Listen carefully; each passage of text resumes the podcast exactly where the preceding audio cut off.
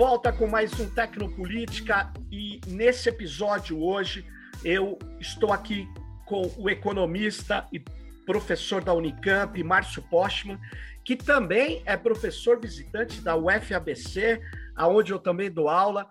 É, o Márcio Postman foi é, presidente também do IPEA, né? E e de várias é, é, é, tem vários livros publicados, é um dos principais economistas do Brasil e eu agradeço muito, viu, Márcio, a sua presença aqui para a gente discutir esse tema extremamente importante hoje, que é, é, a economia digital. E aí, sem muitas delongas aqui, Márcio, a pergunta é: você, como você vê é, essa, é, é, essa afirmação que a nossa economia deveria ser caracterizada como uma economia digital.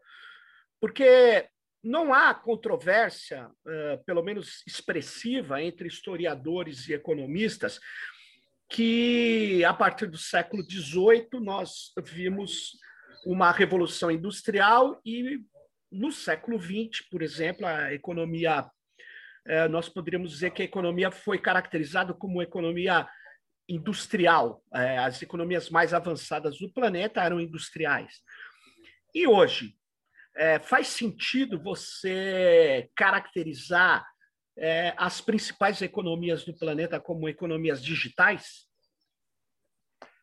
Pergunta, Sérgio, muito interessante. Obrigado pelo convite, pela oportunidade Boa. de estar com você, que é uma referência para nós é, nesse tema.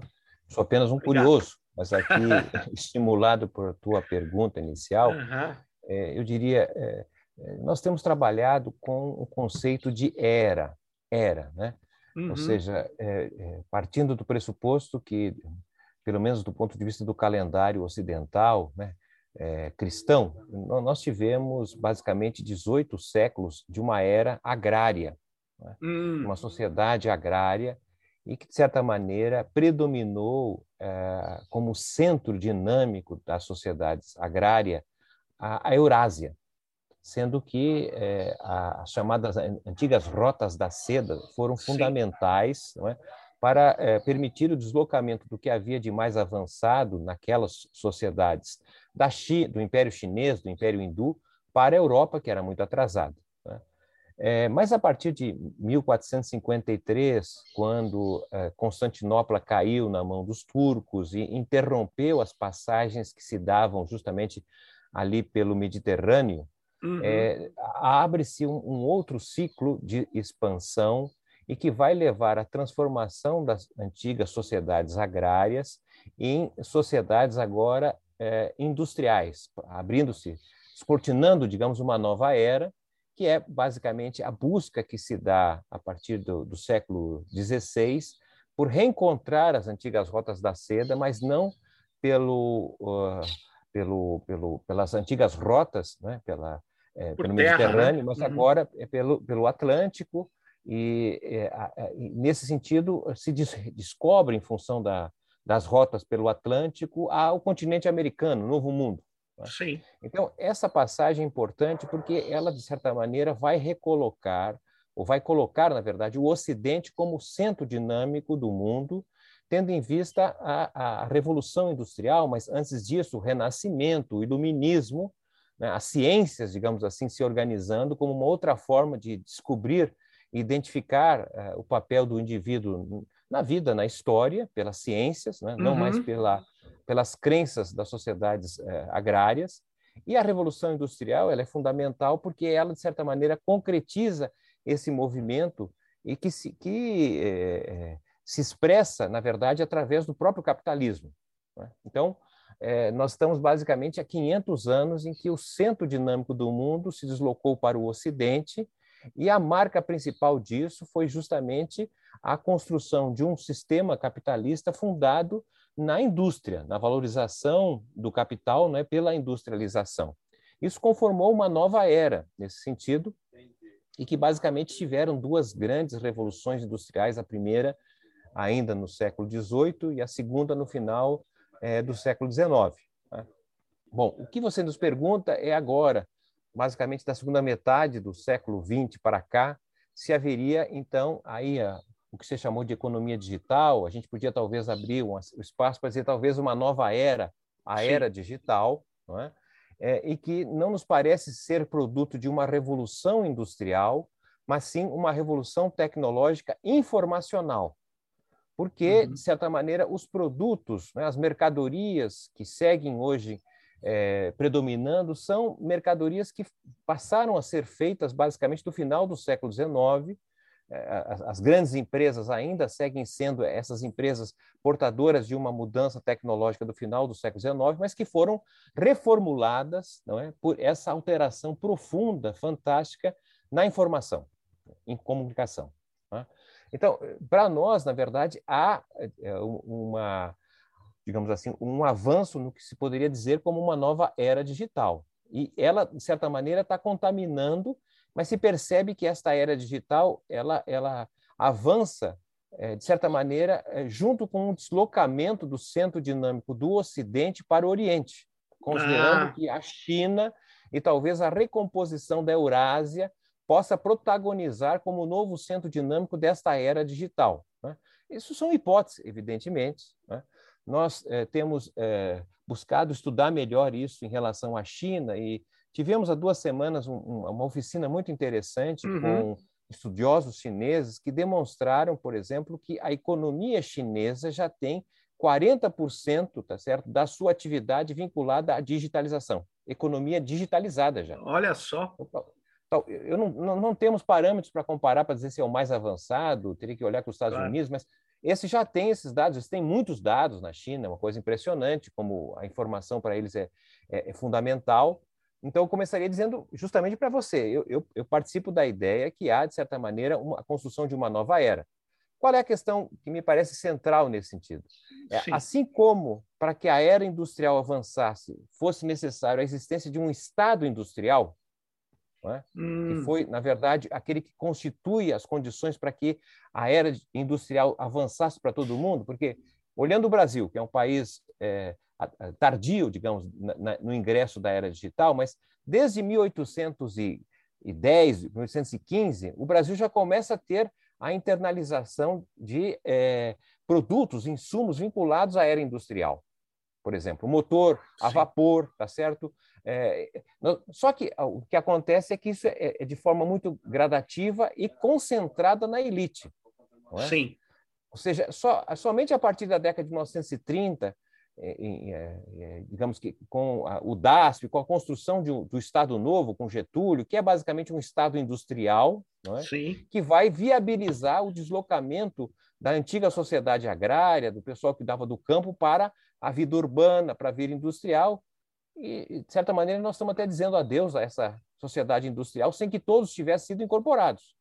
Mas é impressionante como a, a, as técnicas de digitalização, de informação e comunicação já penetraram na sociedade brasileira, que é, tem sido esse movimento muito mais rápido do que fora no passado, que foi lento, gradual. É? Então, mas, Márcio, deixa eu só, desculpa te interromper, mas só te falar uma coisa. Eu achei muito interessante você falar que o Estado, eh, nessa era, ele precisou ser um Estado industrial, né? ele precisou garantir as condições básicas, isso em qualquer país que se industrializou. Né? E no caso brasileiro, eh, quando você resgata isso, eh, a industrialização teve que ser feita com a mão pesada do Estado, porque nós não tínhamos siderurgia, não foi o capital privado que fez isso, foi o Estado que garantiu as bases da industrialização. Eu acho que isso, isso parece ser é, algo muito marcante, que aliás é criticado pela, atualmente pela elite neoliberal aí, essas coisas. Mas o fato é que a industrialização teve, é, teve não só um arranjo regulatório, uma intenção, é, teve uma ação, como também teve na Coreia, de modo completamente diferente com a Samsung, mas no caso do digital, né? Aqui, no caso, é, nós estamos vivendo um, um, momento interessante. As tecnologias digitais penetram como uh, na sociedade, a sociedade usuária, é isso que eu queria chegar. Enquanto isso, você tem um processo é, onde o Estado também é usuário, mas ele não constrói infraestruturas adequadas uh, para você se desenvolver, por exemplo, enfrentar a guerra da inteligência artificial. É, essa que é a questão. Esse é o ponto central, me parece, porque é o seguinte: nós, ah, ah, desde o início do século XIX, o Brasil entra na era industrial é, como consumidor, isso que você falou. Nós entramos, né, estamos entrando na era digital como consumidor também. Eh, seria possível mudar isso? Eu diria que sim, desde que nós tivéssemos o Estado digital, tá certo? Que, digamos assim, que se revela da China. O processo em que o Estado torna-se fundamentalmente é, é, o, o, precursor, o comando da digitalização generalizada. Né? Por exemplo, o 5G para eles tem sido muito importante para eliminar intermediários dos pequenos produtores né, de diferentes regiões, porque ali eles se conectam de forma mais fácil, sem depender da, de intermediários de mercado. Agora, quem vai fazer isso é o Estado. Não é? É, é, é um outro modelo. Olhando o Ocidente, a impressão que eu tenho é que o Ocidente está ficando para trás, tá certo? Ele, ele, ele, ele sai na frente, digamos assim, mas até recentemente estava lendo um, um, um estudo que tratava da desindustrialização do Vale do Silício, tá certo? Isso nos Estados Unidos, não é? Então, é, o, o, fato é que há uma resistência muito grande no Ocidente de mudar o Estado, o velho Estado industrial, não é? com a, a, a forma com que ele operou, com, desde o Estado de bem-estar social, com as políticas regulatórias, com as corporações, dizer, mudar isso para um Estado digital. Veja, aqui no Brasil, Uhum. Nós tivemos, em função da pandemia, que me parece, não sei se você concorda, que acelerou, digamos, a espécie da, da do uso da, das técnicas novas, né? É, o, o, Congresso brasileiro né, funcionou, fez lei, aprovou lei, independente do que ele fez, tá certo? Mas ele continuou funcionando sem que as pessoas estivessem presencialmente. Será que justificaria, tá certo, num pós-pandemia, manter os gastos de custeio que se tem, por exemplo, tendo que levar toda semana os deputados, os senadores para Brasília para conversar, não sei o quê? O parlamento chinês, né, com 10 mil representantes, reúne-se três vezes por ano mas ele não, não deixa de, de funcionar, tá certo? Claro, Por quê? É Porque online. tem a digitalização. Então, eu quero dizer o seguinte: é possível nesse estado digital, não é? é? sob hipótese, é claro, um estado com uma redução drástica de custos uhum. e que poderia perfeitamente realocar isso de outra maneira. Um Entendo. Estado que cobrasse tributos, se financiasse de outra maneira, não com essa burocratização, com a quantidade de pessoas para cobrar isso. Nós estamos diante dessa, de uma possibilidade inegável e que nos abre essa, essa condição, mas isso significa um outro Estado, que não é o que nós temos hoje, não é? um Estado que impulsionasse essa transição de consumidor para produtor, que é o que você está falando. Sim. Porque é um absurdo um país da dimensão do Brasil né, não ter GPS, tá certo? não ter a sua internet própria, ou seja, não temos porque não, não temos capacidade de produzir. Claro que temos. Sim. Tem, um, tem algum gargalo. Esses dias estava olhando o mapa do Brasil, é, do ponto de vista do, do, de um bioma que não se fala, que é o, a, o espaço sideral. A quantidade de satélites, porque um, um, um dos saltos da, da, da, digamos, da economia digital é a, a, o espaço sideral. Né? Porque hoje, você, eu até já li algo que você falasse, falava sobre, muito de forma adequada sobre as principais empresas ranqueadas na Bolsa dos Estados Unidos são empresas é, desse, desse mundo, não é isso? O sistema GAFAM. Né? Elas, na verdade, é, é, exploram o espaço sideral, porque dependem, na verdade, de, de satélites. Sem satélite não funciona.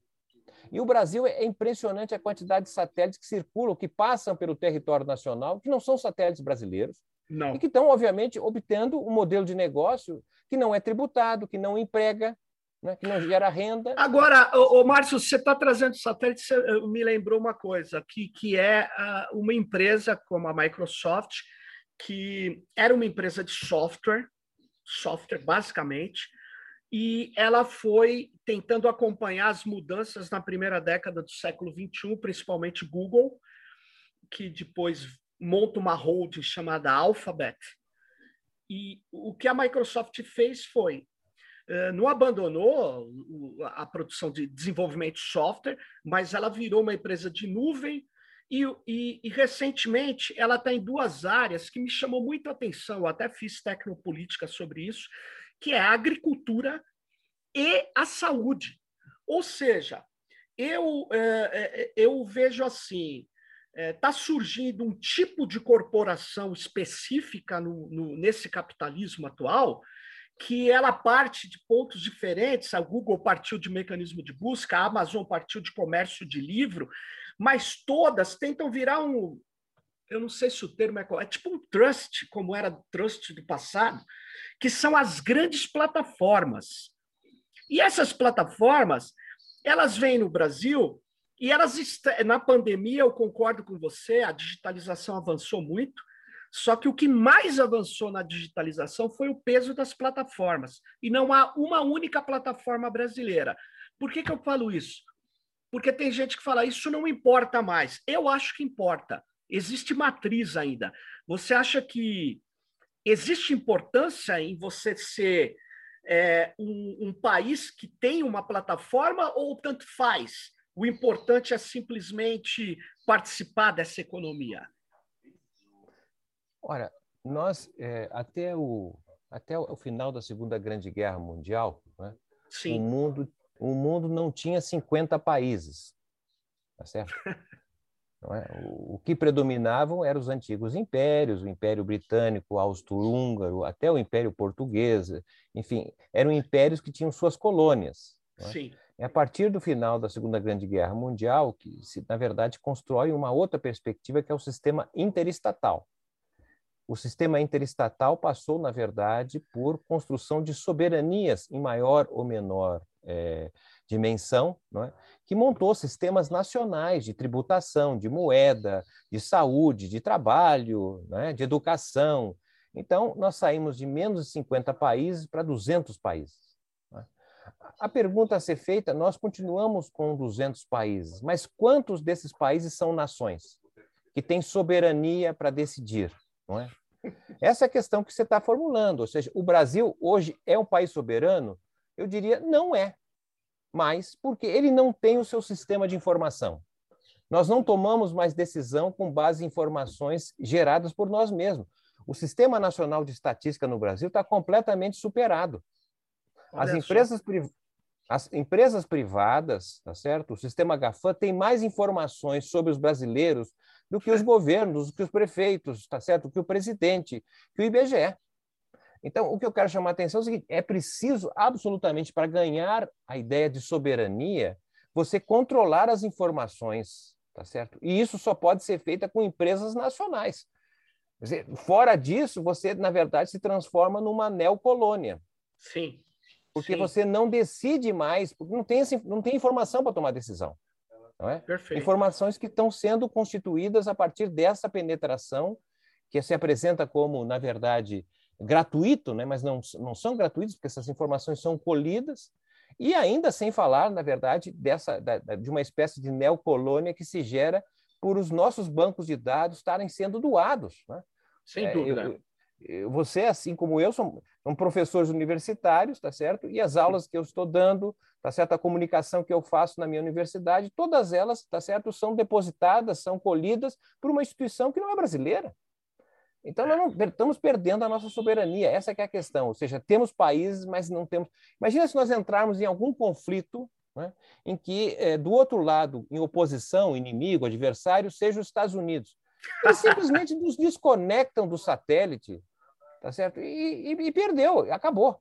Então, essa é uma questão para mim chave. E, e, e, mais, né? Eles podem usar a, a, primazia que eles têm no controle das redes, que são de cabos de fibras óticas, ou mesmo das tecnologias que eles utilizam, e eles podem é, é, fazer uma série de desconexões é, especializadas, né? Hora aqui, hora ali, e podem é, é, nos criar muitos problemas econômicos.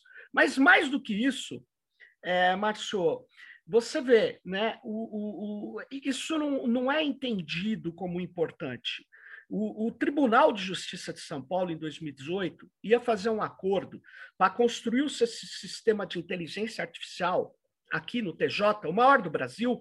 Eles dizem que são o maior do mundo em número de processos. Ou seja, eles iam fazer toda a relação advogado, promotor, juiz, técnico, tudo que rolasse dentro do TJ num sistema de inteligência artificial e armazenamento da Microsoft. Olha que loucura. Por 1 bilhão e 400 milhões de reais. E, então, veja bem, sabe, é, o Conselho Nacional de Justiça, Márcio, proibiu isso, alegando várias coisas, mas principalmente que dados sigilosos estariam na mão de uma empresa com interesse no estado de São Paulo. Iriam controlar tudo. Mas sabe o que, que me chama a atenção? Isso não é uma questão. É, essa A infraestrutura do digital, as, as redes, os frameworks de inteligência artificial, isso não é um problema para a economia brasileira. Claro que é, mas por que, que não é um problema para economistas, jornalistas? Você avalia que isso é uma continuidade piorada do que era no mundo industrial? Até, eu acho até pior, para falar a verdade, essa dependência ofuscada que existe.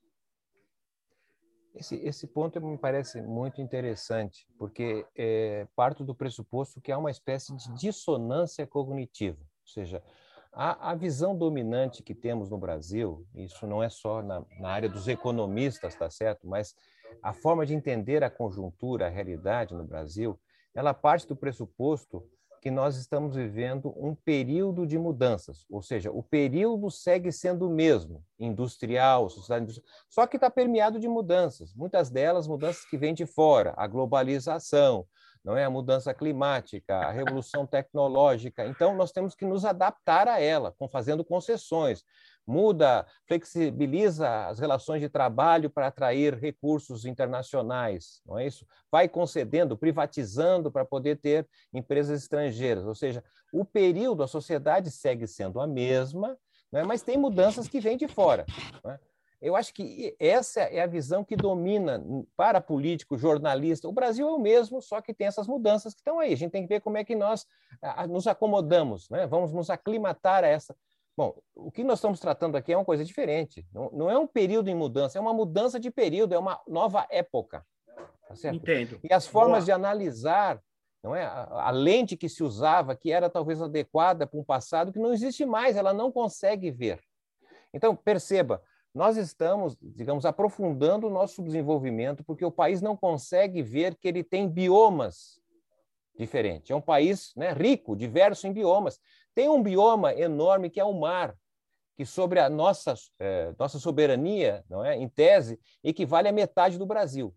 Seja, o Brasil tem um mapeamento do que pode ser feito no fundo do mar. Tinha a Petrobras, tá certo, que começou a fazer. Não é? O Brasil tem um mapeamento do espaço sideral.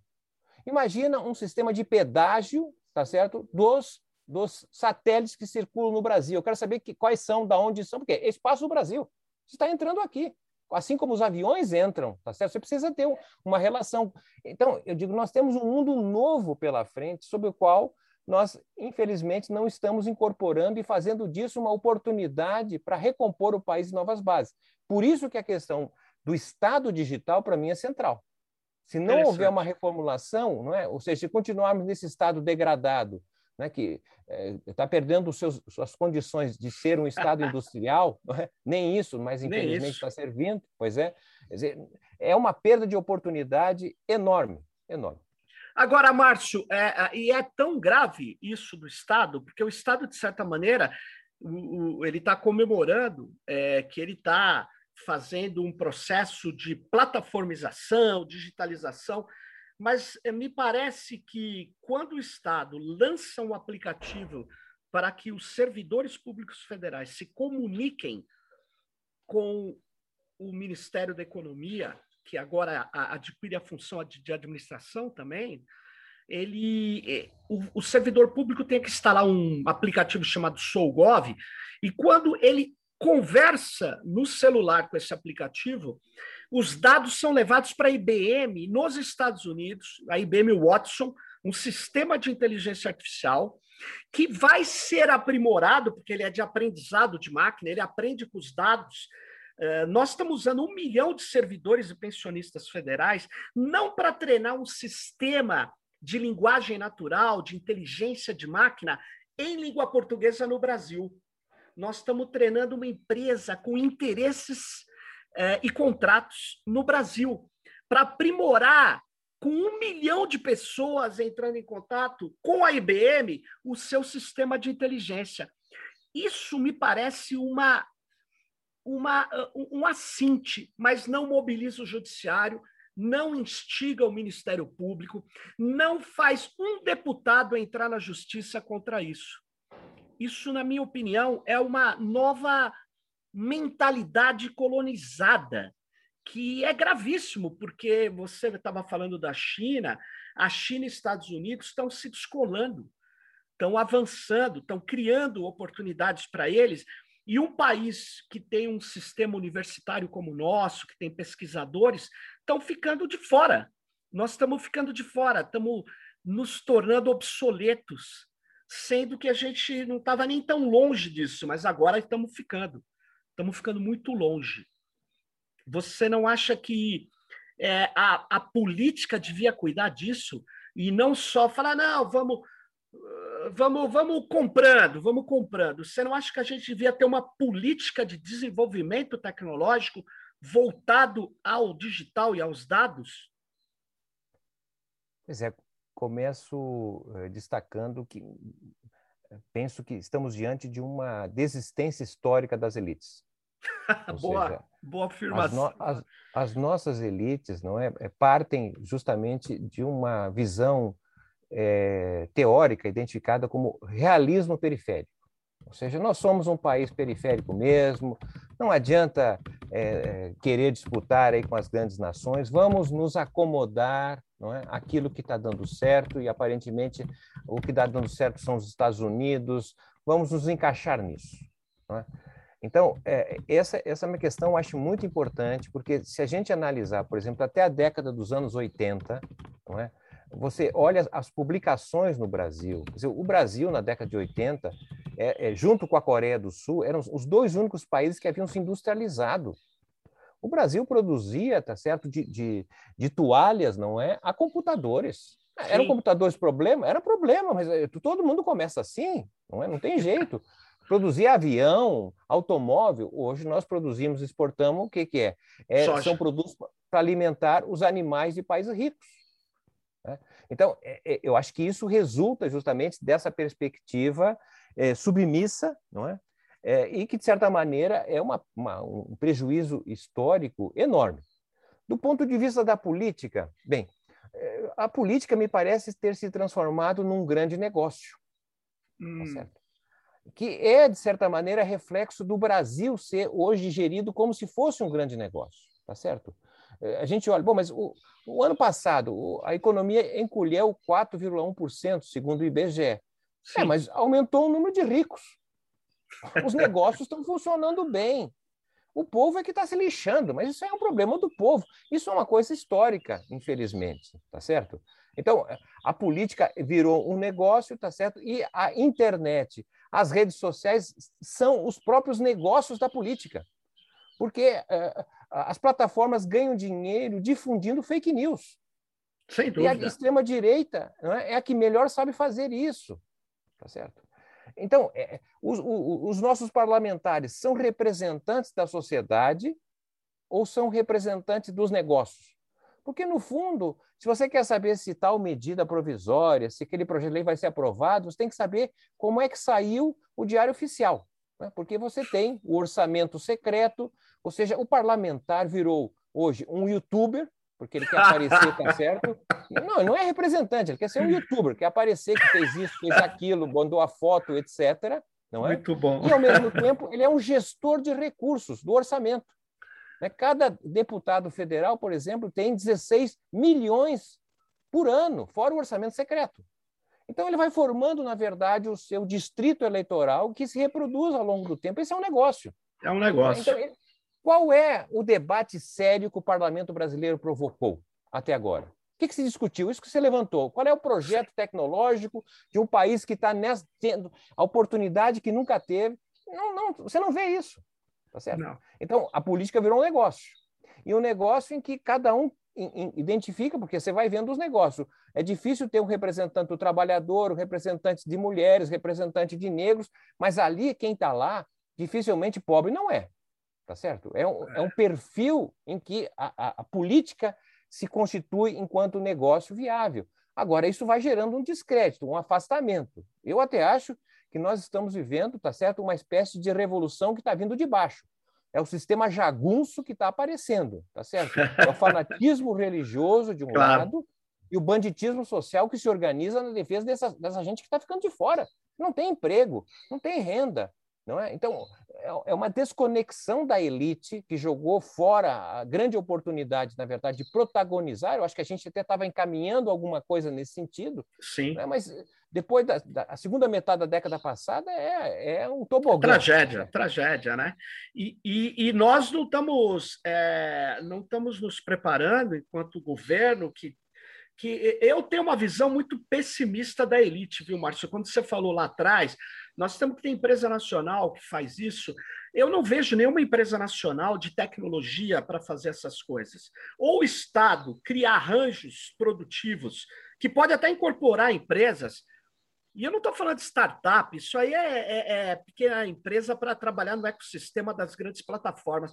Eu estou falando arranjos que não vai, não vai ser com. Eu não, é, é, olha, qual eu eu não vejo empresa de tecnologia da informação preocupada em desenvolver tecnologia aqui. Eu não vejo. Eu vejo prestador de serviço, caras que pegam o sistema tributário complexo e põem inteligência de máquina para poder usam frameworks que estão abertos. Eu não vejo o desenvolvimento, não vejo colocar recursos. Eu vejo a Fapesp fazer esquema com a IBM, colocar dinheiro para fazer um acordo com a IBM, gente. A universidade tem que fazer, estudar tudo. Eu sou dessa linha, tem que estudar todos os sistemas. Agora vem cá, e o nosso? E o desenvolvimento? Qual a nossa estratégia científica, tecnológica? Não existe. Não existe. Então é o que você, é o que você fala. A política ela está ela tá na mão de é, políticos que muito bem você caracterizou com fazer os negócios privados, né? E eu acho que se a gente não tiver uma ação do Estado para criar essas infraestruturas do digital, da inteligência artificial, nós não vamos sair do lugar, Marcelo, porque olha só, pra, pra, eu estava num encontro de software livre recentemente e um, um, eu fiz lá uma exposição de uns dados do tamanho dessas plataformas no Brasil, falei do fluxo de dados que sai daqui, vai para fora e nunca de fora vem para cá, ou seja, a gente está entregando a matéria-prima da inteligência artificial conexionista, que é, são os dados para eles lá fora. Bom, aí um rapaz levantou lá a mão aqui na plataforma, eu, por favor, pode falar. Aí ele falou: Você quer que eu coloque os dados da minha empresa aqui no Brasil, pagando três vezes mais caro, com péssima qualidade? Eu falei: não, eu não quero que você faça isso, mas eu quero que você note que no momento onde os dados são de alto valor, produtos de alto valor, nós nem conseguimos hospedá-los no Brasil. A gente coloca em data centers fora do Brasil.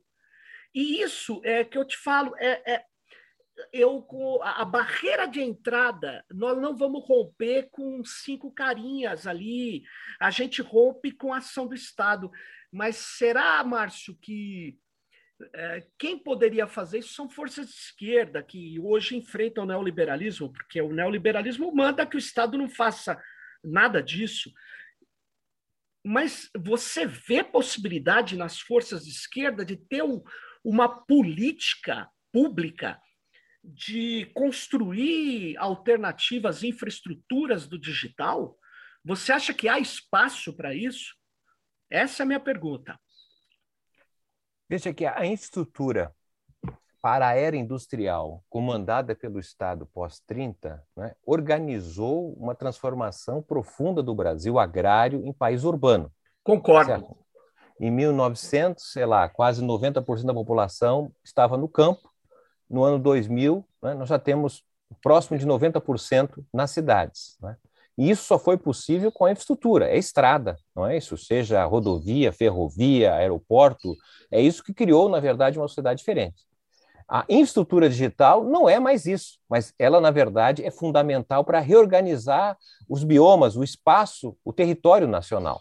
É? Porque essas fazendas e depósitos de informações que você citou, que estão nos Estados Unidos, poderia ser nas regiões do Brasil é, mais pobres possíveis, porque não precisa estar nos grandes centros. Pode, você pode, na verdade, inverter o processo de expansão através desta nova forma de olhar a infraestrutura. É? Agora, entre o ideal que nós estamos falando, que seria o Estado digital, tá certo? até chegar lá, tem uma transição. Por isso que penso e, e a experiência que teve o Juscelino Kubitschek dos grupos executivos, tá certo? Ah, é? Porque fazer dentro do Estado tal como ele está, tá certo? É o Estado hoje, na verdade, é comprometido com corporações, tá certo? Sim. A gente podia falar da nossa área aqui do, do, do, capitalismo acadêmico, tá certo? De produzir pontinhos, não é? Mas é. isso que você está produzindo tem a ver com as necessidades de desenvolvimento nacional? Não, não, eu estou querendo aqui, preciso ter pontinho para ter mais alunos, bolsa, etc. Ou seja, a, a, a, ciência no Brasil, em tese, não está organizada para as necessidades do desenvolvimento brasileiro. Tá certo? Não, não vejo que o sistema de pontinhos que temos hoje nos favorece nesse sentido. É melhor ter os pontinhos do que não tê-los. Mas entendo eles, tá certo? Eu acho que ele está, está muito distante da necessidade do país. Talvez a gente possa reorganizar, mas isso leva tempo. Isso é uma construção política. E, portanto, a, a experiência que Juscelino Kubitschek havia feito na segunda metade da década de 50 me pareceu importante. Ele sabia que o Estado que tinha naquele momento era já um Estado anacrônico para uhum. o processo é, superior de industrialização que se apontava pelo plano de metas. Mas é, uh, o tempo político não é o mesmo tempo da administração pública. E por isso ele inaugurou a experiência dos grupos executivos, que eram grupos mistos de interesse público e privado. Né? Penso que talvez nessa perspectiva poderia ser é, o, repensada para essa terceira década do século XXI, ou seja, unir aquilo que há de interesse público com interesses privados nacionais, nessa perspectiva de remontar a infraestrutura é, para uma, uma era digital. Mas é obviamente que se precisaria de uma reforma profunda do Estado brasileiro, porque me parece um Estado já anacrônico para essa nova realidade. Nós não temos um orçamento digital, por exemplo, uma tributação adequada a essa nova fase que estamos vivendo. Né? É, é uma, um sistema tributário que foi constituído é, quando a indústria deu um salto a partir dos anos 60, tá certo? Ela não foi modificada, foi sendo adaptada e hoje ela é disfuncional, a meu modo de ver, né? É, e, além do mais, nós não temos um orçamento digital, né? Porque Obviamente que a população hoje poderia ter uma presença muito grande na definição do orçamento brasileiro.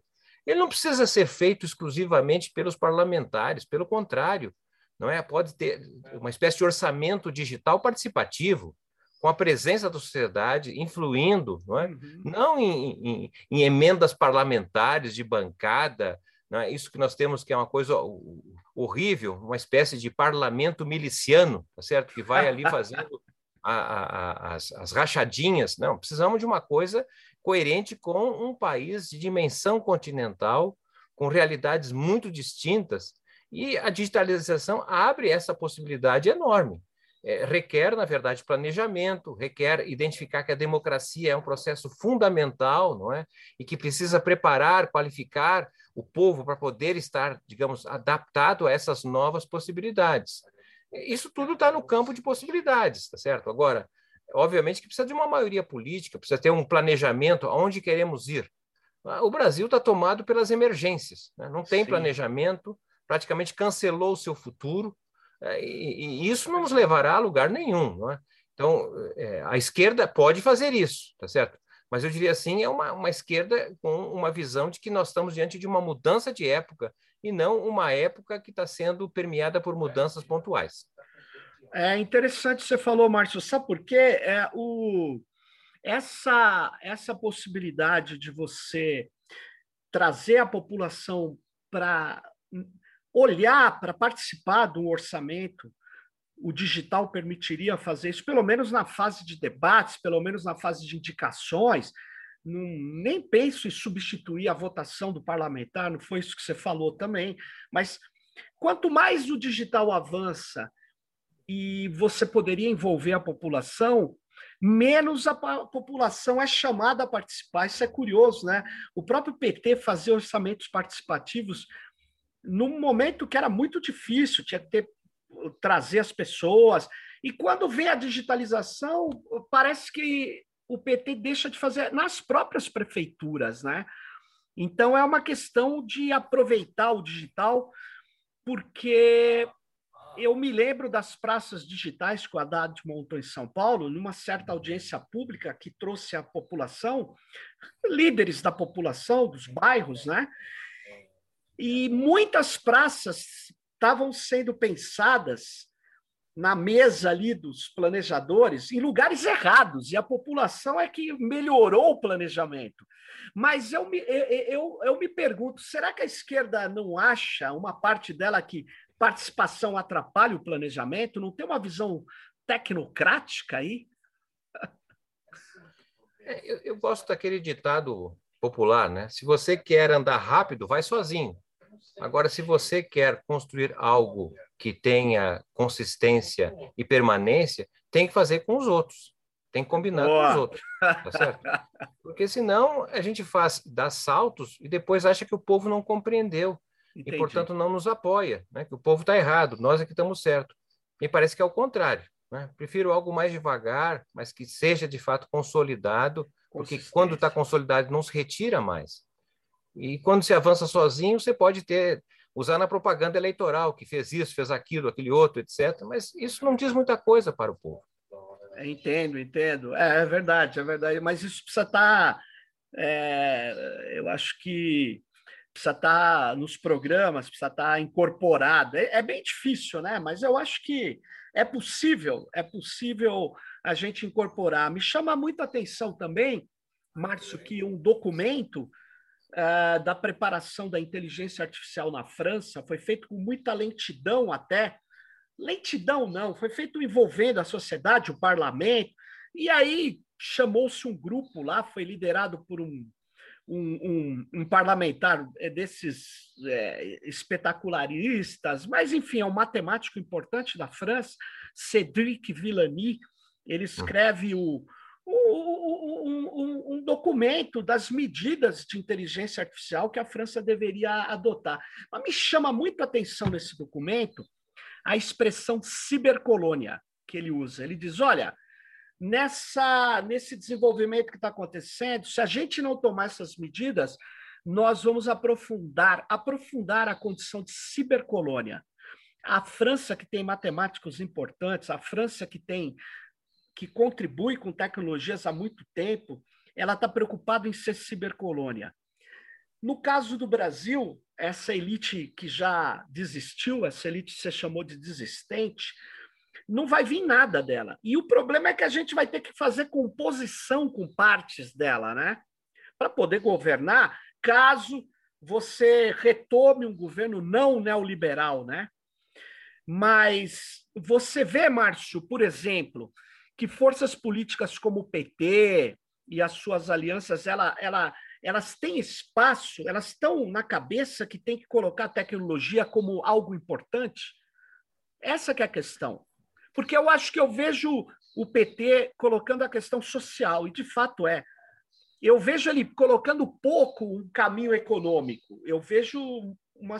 Mas eu não sou dessa área, eu não consigo ver um caminho. E na área de tecnologia eu não vejo nada.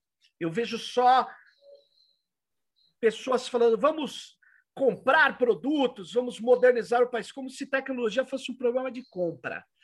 Então, essa é a minha, minha pergunta derradeira para você. Você que, que foi presidente da Perseu Abramo, que conhece essa, essa possibilidade de. conhece programa de governo, conhece governos. Você é, você acha que já está se incluindo a tecnologia como um principal diferencial econômico ou não?